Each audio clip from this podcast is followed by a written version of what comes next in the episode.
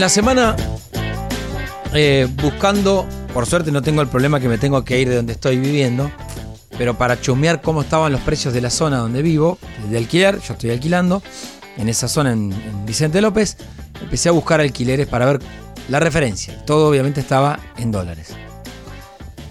Entonces me empecé a preguntar, más allá de lo que digan o no digan los candidatos, que dolarización, que bimonetarismo, que el peso, que entonces, que la moneda.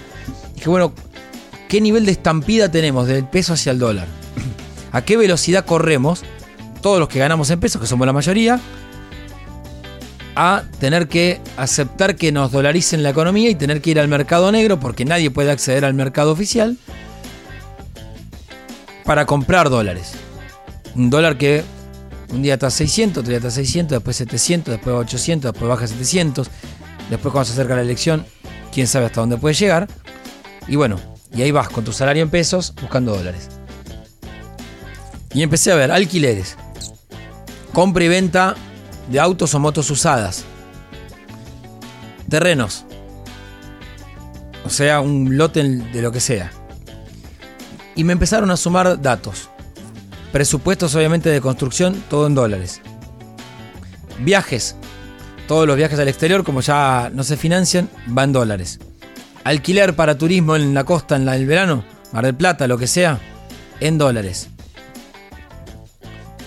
Lo que me pasó hace unos días, me pedían un presupuesto y como era para el año que viene me dijeron no te preocupes, ponelo en dólares. Cosa que nunca me había pasado.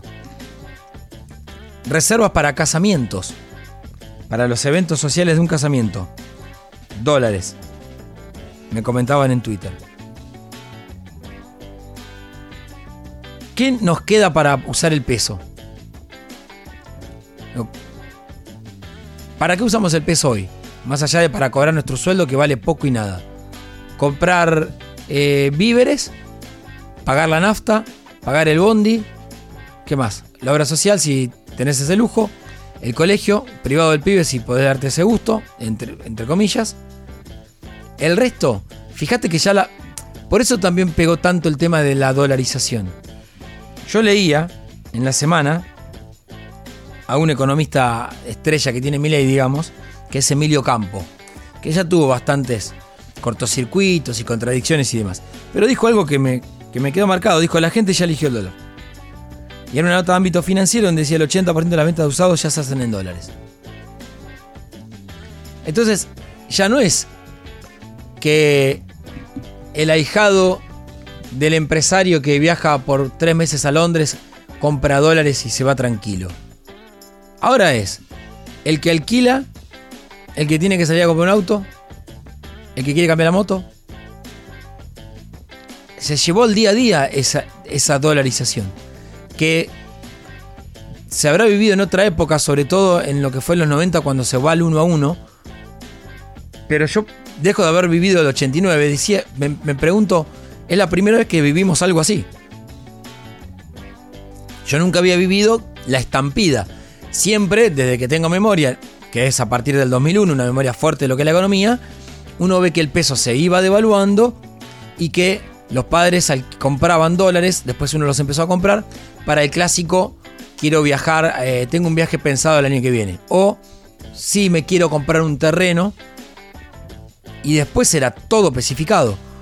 Hoy se llevó todo al dólar. Todo, todo, todo se llevó al dólar.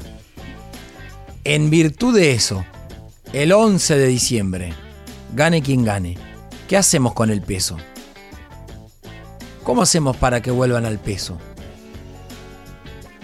Y cierro con esto. Todos los que hablan de que no, lo importante es el peso, son muchos dirigentes políticos que yo sé que tienen casas para alquilar, que tienen casas en la costa y las alquilan, que tienen una casa en Escobar y la alquilan. ¿Y a qué precio lo ponen?